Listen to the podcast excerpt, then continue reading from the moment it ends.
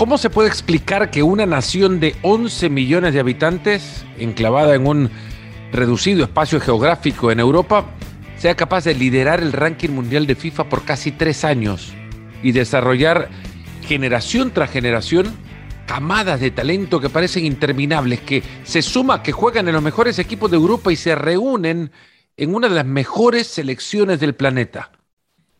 Bélgica corrigió su rumbo en el 2000 después de fracasar en su propia Eurocopa. Michael Sablon era el director deportivo de la Federación de Bélgica en ese entonces y junto a otros y un par de universidades escribieron el plan que se convirtió en la hoja de ruta para poner a Bélgica en el primer plano mundial. Censaron a toda la población de futbolistas, desde chicos a grandes, estudiaron la mejor manera de entrenar, desarrollaron un plan para que todos lo siguieran definieron que el 4-3-3 era el mejor sistema para las divisiones inferiores. Bélgica ahora está, 22 años después, entre los candidatos para cualquier competencia que disputa. Genera talento como pocas naciones, compite con una idea. Desde hace seis años la dirige el catalán Roberto Martínez, un estudioso entrenador que le ha permitido a Bélgica sumar a la construcción y pensar en un legado más allá de un resultado en un partido de fútbol y un legado perdurable. Roberto Martínez, técnico de la selección de Bélgica, en Nos Ponemos las Pilas. Roberto, mil gracias de verdad por el tiempo y, sabemos los días complejos que son cuando tienes que armar un plantel, tomando en cuenta que no son muchas las opciones que tenés de seleccionar ahora camino a la Copa del Mundo.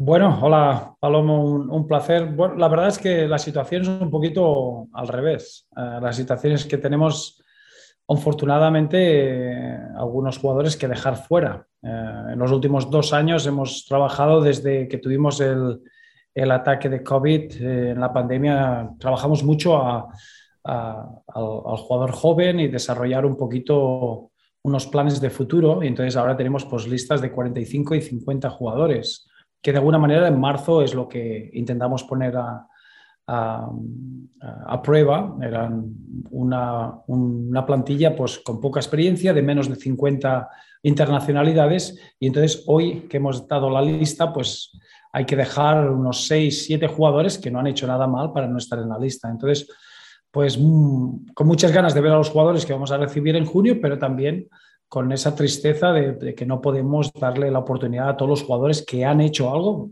demostrar que pueden traer algo totalmente distinto a la, selección. Es curioso que seleccionar parece lo más complejo de lo que es tu trabajo en realidad. ¿Sos seleccionador? Sí, sí, porque, a ver, yo pensé antes de estar involucrado en este, en este nivel de fútbol internacional, lo, pensé que lo fácil era pues, coger los 23 mejores jugadores y así se hace un equipo. Y la verdad que estás muy equivocado. Hay que seleccionar los mejores 23 miembros para hacer el mejor equipo. Eso no quiere decir que sean los 23 mejores jugadores. Entonces, pues ahí hay que ir muchísimo al detalle, más al tema humano, al tema de crear grupo, al poder convivir si quieres tener éxito en un mundial tienes que convivir 51 días, eh, un poquito distinto en el de Qatar al ser en diciembre. Y entonces, claro, esa parte humana, esa, eh, esa, esa, parte de crear un grupo que sea fuerte, que tenga una capacidad mental importante, pues va más allá de todas las capacidades futbolísticas de todos los individuos. A ver si no estoy equivocado. Qatar lo vemos distinto en el calendario, pero quizás para ustedes seleccionadores va a ser algo para lo cual ya están más acostumbrados. Recibir o convocar jugadores en medio de competencia y una corta concentración antes del primer partido. Para eso, eso lo hacen mucho más frecuentemente que, una concentración larga antes de una competencia. Sí, sí, claro. Si, si, se puede elegir, prefieres tener los 14, 15 días que normalmente tienes para preparar un mundial, eso está claro. Pero si hay que elegir entre recibir a un jugador que llega pues, por encima de los 3.000 minutos, por encima de los 10 meses de competición, con una fatiga mental importante, o en el invierno, donde el jugador lleva 16 semanas competitivas, menos de 1.000 minutos de competición, pues para el fútbol internacional esta situación es perfecta. tener un jugador que estará en su óptimo nivel físico y de gran frescura mental. Entonces yo espero que la, que la competición en Qatar sea a priori la mejor competición que podemos eh, presenciar a nivel del punto técnico y, táctico del futbolista, porque hay una frescura que no se ha tenido en los otros torneos. Entonces, si el precio a pagar es que puedo, solo puedes tener siete días eh, el equipo antes del primer partido de liga, la verdad que es un precio muy, muy bueno a pagar. Hay, dos meses igual para estudiar jugadores que de repente han cambiado de, de hábitat sus eh, ecosistemas se han modificado a partir de cambios de equipos también y, y mucho en cuenta lo que un club quiere ah, para su propio beneficio. Eh, esto también no se, no se modifica fácil en cinco o seis días de trabajo antes de un partido. Sí, ah, yo creo que hay muchas ah, peculiaridades que se van a, juntar para esta, para esta Copa del Mundo. Eh, una de ellas es esa, que normalmente seis meses antes de, del Mundial realmente hay una consistencia y un poquito de equilibrio en el grupo que estás trabajando. Aquí, como ahora hay un, cambio de temporada, va a haber cambios. Eh, yo considero que el 30% de nuestros jugadores van a cambiar de equipo. Como ya sabes, un jugador que cambie de equipo cuando cambia de país, hay siempre un periodo de adaptación. En este sentido, solo hay 15 semanas para adaptarse a un nuevo, nuevo vestuario, a una nueva forma de trabajar y yo creo que eso puede ser un, peligro, eso puede ser un, aspecto que tenemos que llevar muy bien considerado porque habrá jugadores que pues, probablemente han tenido un cambio y les ha beneficiado y hay otros jugadores que han cambiado de equipo y les ha, eh, les ha dado un poquito un, freno a, la continuidad que tenían. Entonces, yo creo que todos esos aspectos serán muy interesantes porque al final mm, vamos a tener que tomar decisiones basadas a llevar a un jugador que esté en un buen momento de forma o llevar a un jugador que tiene una gran, eh, un gran peso en el equipo, que tiene unos, unos roles muy claros y que lleva un compromiso con, con, la selección de muchísimos años. Entonces yo creo que eso va a ser muy interesante y un aspecto que todas las selecciones vamos a tener que pasar para que sea en diciembre, bueno, noviembre para la selección de Bélgica, tomando en cuenta los pilares que son jugadores que ahora no tienen tanto rodaje, Lukaku, Hazard, eh, para ti también debe ser una bendición el poder recuperarles en, un par de meses. ¿Cómo, ¿Cómo, se recupera un jugador que sabes que tiene lo que tiene, eh, pero que el caso de Hazard, por ejemplo, 66 partidos con su club en, en tres años o en tres temporadas? En, nuestro caso, todas estas preguntas son muy individualizadas y dependen mucho de la situación del jugador, la edad del jugador. No es lo mismo pasar un periodo sin jugar tantos minutos a la edad de los 20 años que hacerlo a los 30 años, cuando ya se sabe muy bien tu aporte eh, cualitativo en un equipo. Eh, para nosotros sí, el, el, poder tener un verano, poder tener un periodo de frescura y después poder empezar una campaña nueva, pues sí que puede ser un factor positivo. Pero bueno, yo creo que tenemos jugadores, como has mencionado, que ya tienen más de 100 eh, internacionalidades con el equipo, que el hecho de que jueguen con sus equipos o no afecta más la cantidad de minutos que pueden jugar eh, en tres partidos en un periodo muy cortito de, tiempo. Yo creo que es más un tema físico y es más un tema de poder manejar esos minutos muy bien, más que tener una preocupación porque estos jugadores tienen una, gran experiencia y saben muy bien lo que aportan a la selección y lo importante que son con lo que aportan. Entonces, para mí no me preocupa tanto ese aspecto. Me preocupa más el jugador joven que está eh, creciendo, que está enseñando lo que puede aportar al equipo nacional y entonces de repente va a tener un cambio en verano y probablemente eh, si tiene un inicio lento, más despacio de lo que se espera, pues realmente le podría afectar muchísimo en lo que puede hacer en la selección. Carlo Ancelotti ha dicho muy recientemente que cuenta con Hazard para la próxima temporada. Zanja cualquier eh, opción a, ruido alrededor de su, de su futuro. ¿Cómo lo tomas? ¿Cómo tomas una declaración de un técnico así tan temprano, tan pronto y con un jugador tan importante para él y para ti, obviamente? Bueno, no, no me sorprende porque hay que, hay que tener en, en, consideración que Eden está haciendo todo lo posible para estar preparado y para ayudar al equipo. Y él siempre en su mente pues, ha sido un jugador que siempre ha marcado la diferencia y siempre ha sido muy importante en todos los equipos en que ha estado. Entonces él lo que quiere hacer es triunfar en el Real Madrid. Y como todos sabemos, eh, jugadores a veces tienen momentos donde las lesiones eh, se acumulan, donde hay momentos en los que las cosas no salen como se esperaba y entonces ahí tienes una, una actitud clara o quieres un cambio y te olvidas y te vas a por otro proyecto o realmente trabajas duro y quieres eh, de alguna manera hacerte eh, importante en el vestuario. Yo creo que Eden tiene eso en mente y la calidad que tiene la experiencia puede ser de mucho valor para, para un equipo como el Real Madrid. Ahora se vienen cuatro partidos en un calendario apretado, jugadores que te llegan en las condiciones en las que llegaban jugadores previos a, un verano, agobiados por una, temporada larga. Y Jürgen Klopp ha, dicho alrededor de esta Nations League que esta es una de las ideas más ridículas del fútbol. ¿A vos qué te significan estas palabras?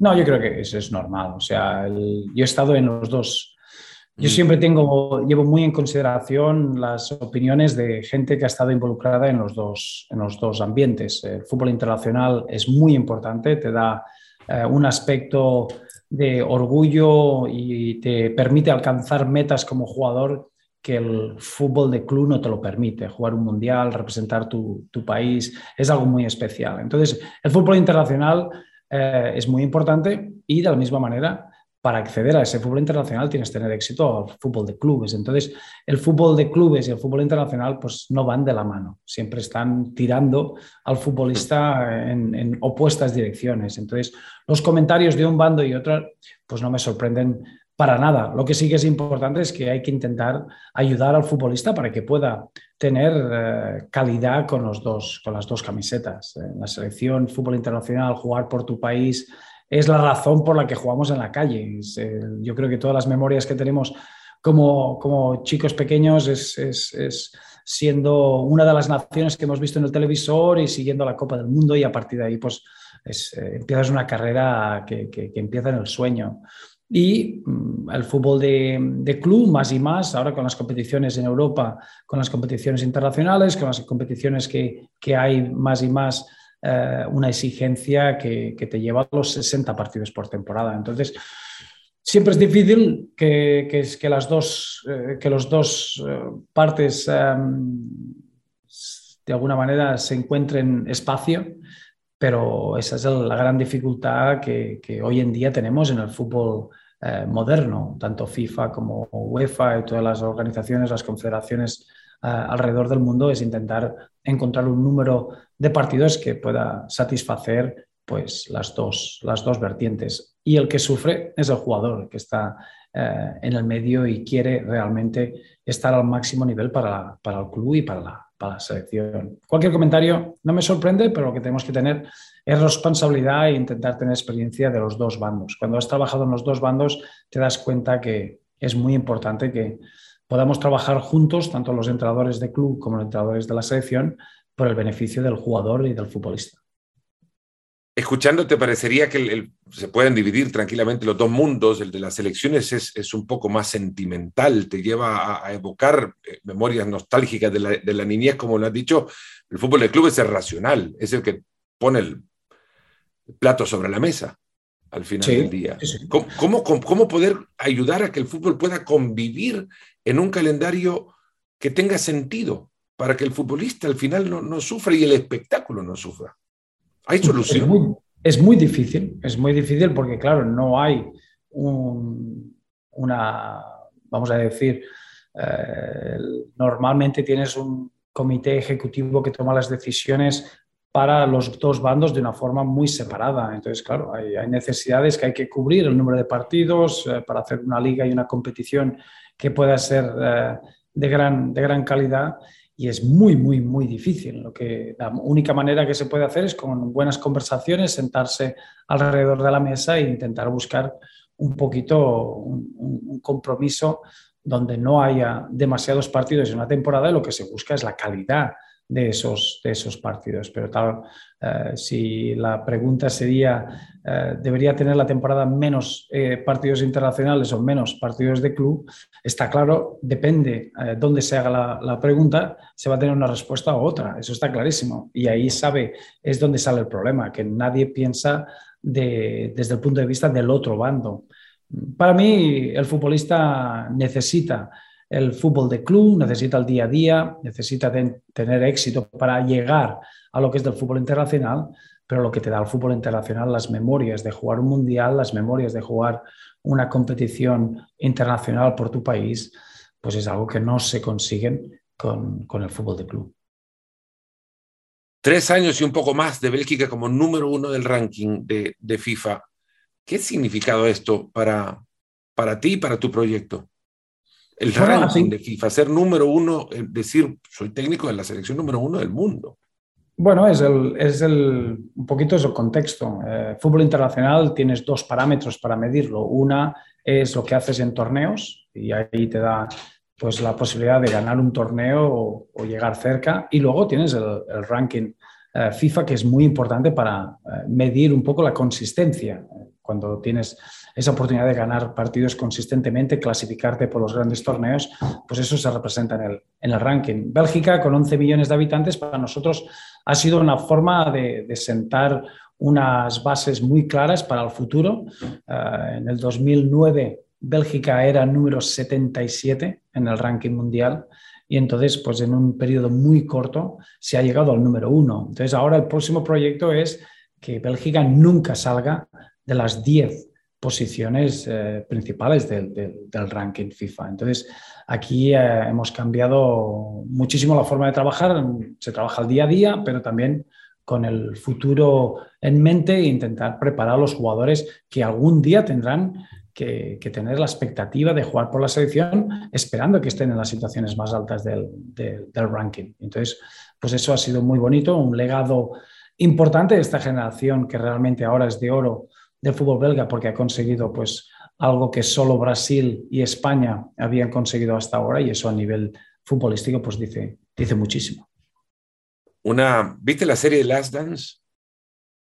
Sí, sí, de los Chicago Bulls. ¿eh? ¿Es este, ¿Es este Last Dance de la generación de oro? Qatar. Esperemos, eh, bueno, esperemos que, yo lo veo de una forma distinta. Eh, yo creo que la influencia de estos jugadores va a ir más allá de lo que hacen en el terreno de juego como futbolistas. Ya estamos eh, trabajando en... estos jugadores están haciendo los cursos de entrenadores. el caso de Thomas Vermaelen lleva dos años haciendo el curso de entrenador, se retiró en noviembre, en diciembre ya era parte de mi cuerpo técnico. Tenemos 20 jugadores de esta generación que está haciendo los cursos. Entonces lo que esperamos es que si un jugador se retira el sábado, el lunes ya pueda seguir con este eh, afecto al fútbol belga desde el punto de vista del entrenador. Entonces yo veo que no hay una last dance. Eh, lo que esta generación ha hecho en el Mundial de Rusia, lo que ha hecho clasificándose para la Nations League, eh, la Eurocopa, pues realmente va a afectar las siguientes generaciones. Y es de la manera que lo, que lo estamos proponiendo. No lo veo como la última oportunidad, lo veo como un trabajo que sigue eh, subiendo los niveles que se esperan cuando estás en este equipo y los jugadores jóvenes sepan realmente qué niveles dar, porque la influencia de tener un Eden Hazard, Romelu Lukaku, Kevin De Bruyne, Axel Witzel, Jan Bertongen, Toby Alderweireld, Thibaut Courtois, uh, Thomas Mounier, Yannick Carrasco, son jugadores que van a crear eh, pues un, un, modelo muy claro para las siguientes generaciones. Pero no, no quiero que sea la last dance para estos jugadores, lo que quiero es que sea eh, una continuación en, en, en, el rol que van a tener en los banquillos de fútbol. 20 jugadores ¿Te ha sorprendido alguno por su capacidad académica para encarar la necesidad justamente del libro de, ser entrenador? Sí, es increíble porque, claro, cuando eres jugador solo piensas en tu rol y estás un poco, yo creo que vas de una forma muy fija a ejecutar planes, eh, ejecutar formas de juego, estilo. Ha sido fascinante cuando se les da un poquito de pausa y pueden abrirse un poco más la periferia y trabajar como con unidades, con grupos. Claro, el conocimiento que tienen es del altísimo nivel, entonces es solo un poquito ponerlo en estructura y darle un poquito de sentido. Y la verdad que todos me han sorprendido porque pueden traer sus, sus experiencias personales. Estamos hablando de un grupo que salieron muy jovencitos de Bélgica, han tenido que tener éxito en el extranjero y vuelven a Bélgica para jugar con la selección nacional. Entonces es un camino que ayudará a muchísimas generaciones, pero sí que es verdad que no me esperaba cuando empezamos con este proyecto hace dos años, pues que, que pudiéramos tener eh, el ejemplo de Thomas Vermaelen, que realmente eh, se retira en un fin de semana y ya el lunes está preparado porque ha hecho sus, sus cursos y le hemos visto que tiene todo eh, muy estructurado para poder pasarlo a las generaciones jóvenes y ser, una parte importante del, del, grupo de, de trabajo. Ah, Bélgica cocina, y lo ha mencionado antes, una nación como Bélgica, el ser número uno, te permite hacer más sólido también el mensaje, tener un argumento para el, llevar a las siguientes generaciones. Pero hay mucha generación de fútbol en Bélgica. parece una cocina de futbolistas. ¿Cuál ha sido la receta? ¿Y es replicable? Sí, sí, sí, sí, claro, hay una receta muy clara, de unos ingredientes muy, muy claros, unos ingredientes que puedes comprar eh, de una forma fácil y otros ingredientes que no dependen de ti. Y eso es lo que lo hace una receta tan maravillosa. El talento existe porque los clubes profesionales en Bélgica trabajan con una gran unificación en tratando los conceptos, lo que se cree que el futbolista belga debería tener, una gran capacidad técnica, una gran eh, capacidad de interpretación táctica y luego una fisicalidad muy importante. A partir de ahí, ese talento en sí no te da el éxito. El talento en sí tiene que tener una educación que viene dependiendo de en qué vestuarios van a estar. Entonces, pues el caso, nosotros lo hemos analizado un poquito al revés, eh, desde donde los jugadores de la generación de oro que tenemos ahora, cuál ha sido el camino. Y lo que está claro es que todos estos jugadores han tenido que salir eh, muy jóvenes, han salido al extranjero, se han tenido que adaptar, han tenido que crecer muchísimo. Es una nación en Bélgica que tenemos tres idiomas eh, oficiales, que es increíble cómo te prepara de una forma mental para poder ir a un vestuario y adaptarte a lo que puedas dar. Y es ahí donde estás un poquito que no puedes controlar como federación o como control de, del fútbol de futuro de la selección, es las carreras individuales de estos jugadores tienen que tener bastante suerte. Suerte de caer en el vestuario adecuado, de caer con eh, la forma de trabajar adecuada, con el entrenador adecuado y claro, esos son aspectos que son bastante difíciles de controlar. Se pueden asesorar, se pueden guiar, pero son muy difíciles de controlar al 100%. Lo que sí que se controla al 100% es la unificación que hay en todas las academias de Bélgica, 24 equipos profesionales, que todo el mundo trabaja de la, forma de la misma manera y esto empezó en el año 2000, cuando hay una debacle donde la selección de Bélgica no se clasifica, no sale de la, fase de grupos eh, siendo eh, organizadora del torneo y a partir de ahí hay un momento que la federación se sienta en las bases de cómo se debería jugar, qué sistema se debería emplear y ahí es donde empieza un poco la educación del futbolista de una forma muy unificada en todos los clubes belgas. ¿Has visto a Canadá cuántas veces, sabiendo que es tu debut? Le vi, le vi muchas veces antes del, sorteo. Ah, fue una selección que me sorprendió mucho porque les veías jugar en distintos ambientes, distintas, distintas condiciones climáticas y tuvieron grandes partidos contra México y Estados Unidos. Entonces, eh, les vi el partido de Jamaica, les he visto bastantes partidos y bueno, desde entonces, hoy en día con, la tecnología que tenemos, he visto todos los partidos de clasificación de Canadá. Ahora te tocan, claro, cuatro partidos para arrancar en el mes de junio, eh, una fase que tiene, un grupo que tiene cuatro equipos que pueden estar en la Copa del Mundo tranquilamente. Eh, la Nations League como técnico te sirve evidentemente como un banco no, de prueba, ya de, prueba de competencia, de, de ambiente del fútbol que querés ver.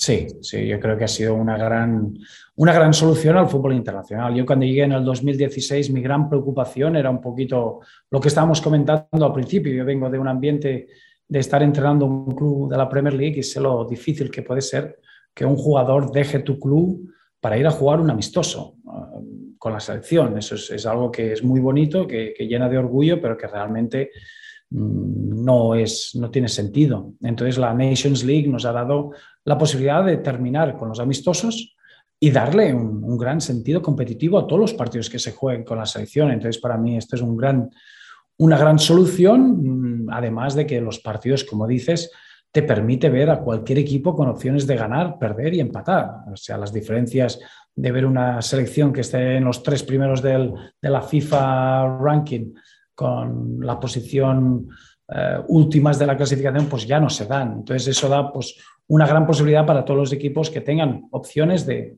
tener partidos competitivos. Y luego a partir de ahí, pues hay el ascenso, el descenso, hay las opciones de clasificar por grandes torneos y yo creo que esa competitividad le da mucho sentido al fútbol internacional y para nosotros tener seis partidos ahora de la Nations League es, la mejor manera de poder preparar un mundial.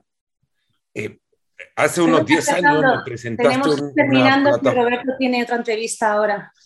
Pero espera, que hemos, hemos empezado tarde, ¿eh? Bego, le diré... ah, sí, me ha dicho Stefan que y media teníamos que terminar. Perdona la interrupción. ¿eh? Espera, que tengo a Stefan aquí. Uh, we, need, we need 10 minutes. I arrived 10 minutes late okay, into this. We'll delay it, if you can tell them the next one. Arreglamos en Nos cinco. Vamos a retrasar 10 minutos en todo. He llegado 10 minutos tarde. Pero tranquilo, okay. una, te, saco una antes llamada con el, con el doctor. Te saco antes igual, para que no se te retrase todo lo demás. No, tranquilo, tranquilo, está bien. Diez minutos son diez minutos. Es que me ha llamado el doctor que hemos anunciado la lista y teníamos tres jugadores que estamos un poquito esperando noticias. Decía, hace diez años me presentaba una plataforma para estudiar, para analizar desde, desde la data que el jugador arroja en cada partido, cómo eh, interpretar los momentos de los futbolistas. Esto en 10 años ha crecido mucho. ¿Has visto la evolución del, Big Data o del análisis estadístico del futbolista eh, progresar continuamente? ¿Irrumpe mucho ya en la preparación del entrenador? Eh, ¿O se convierte en, una, en, un, apoyo secundario? ¿Sigue siendo el ojo, la intuición y la interpretación?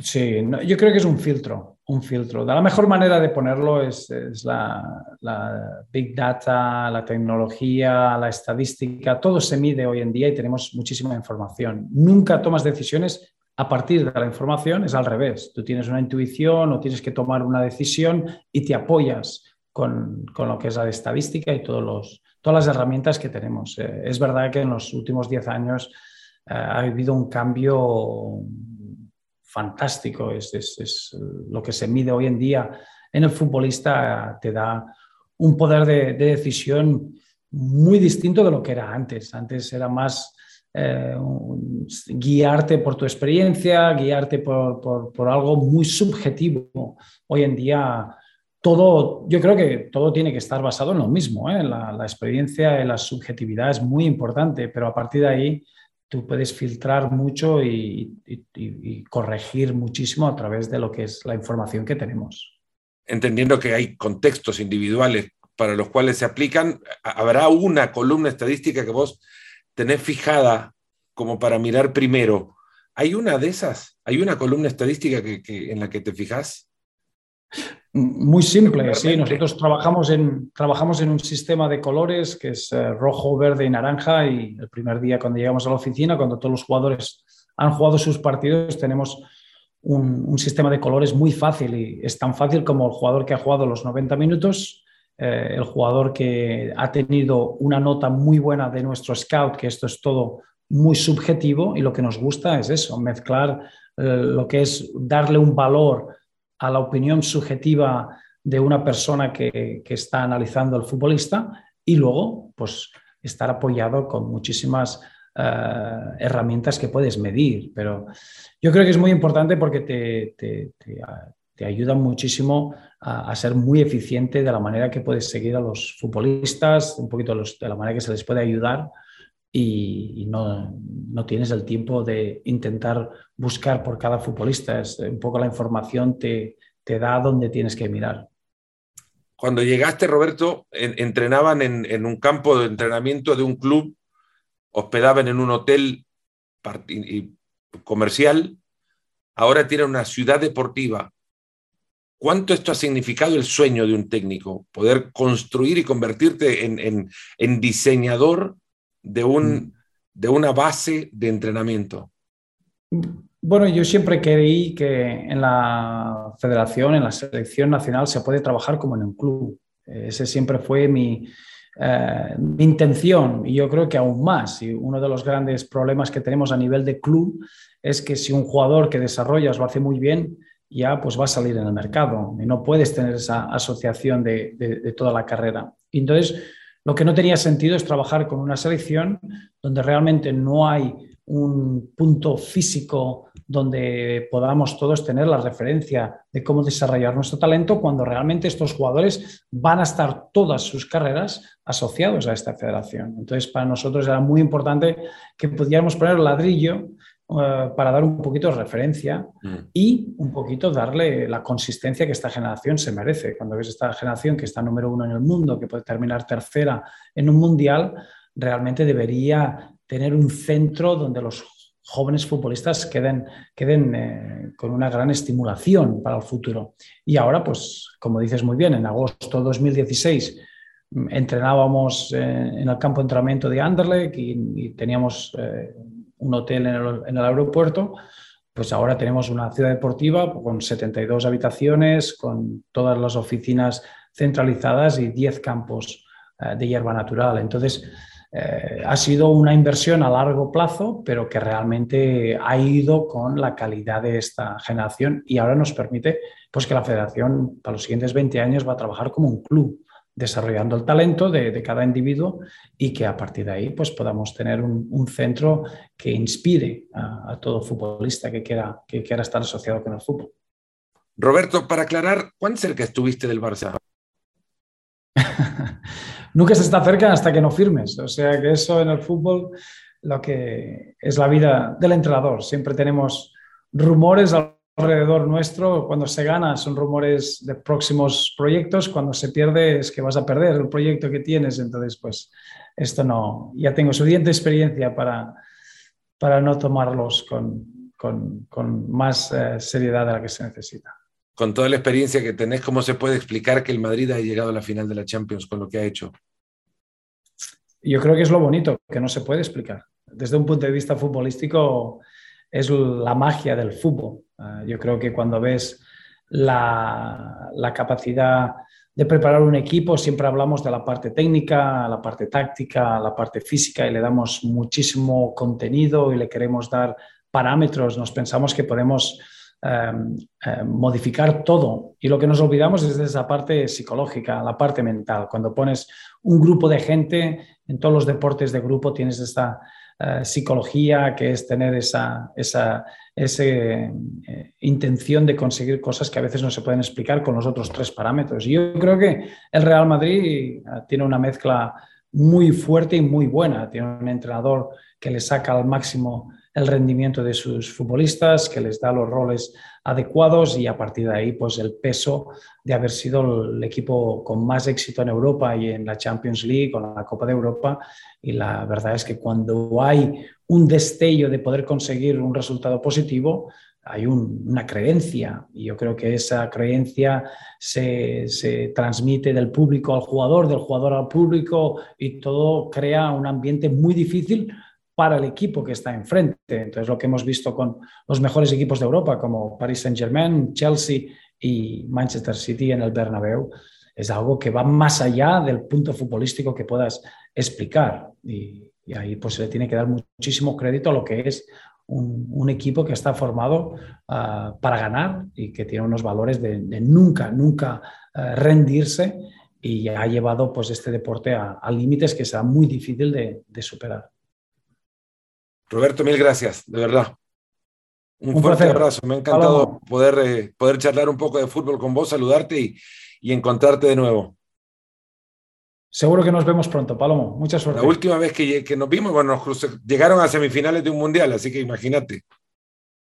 A ver, a ver si es un buen, si es un buen, eh, buen augurio. Exacto.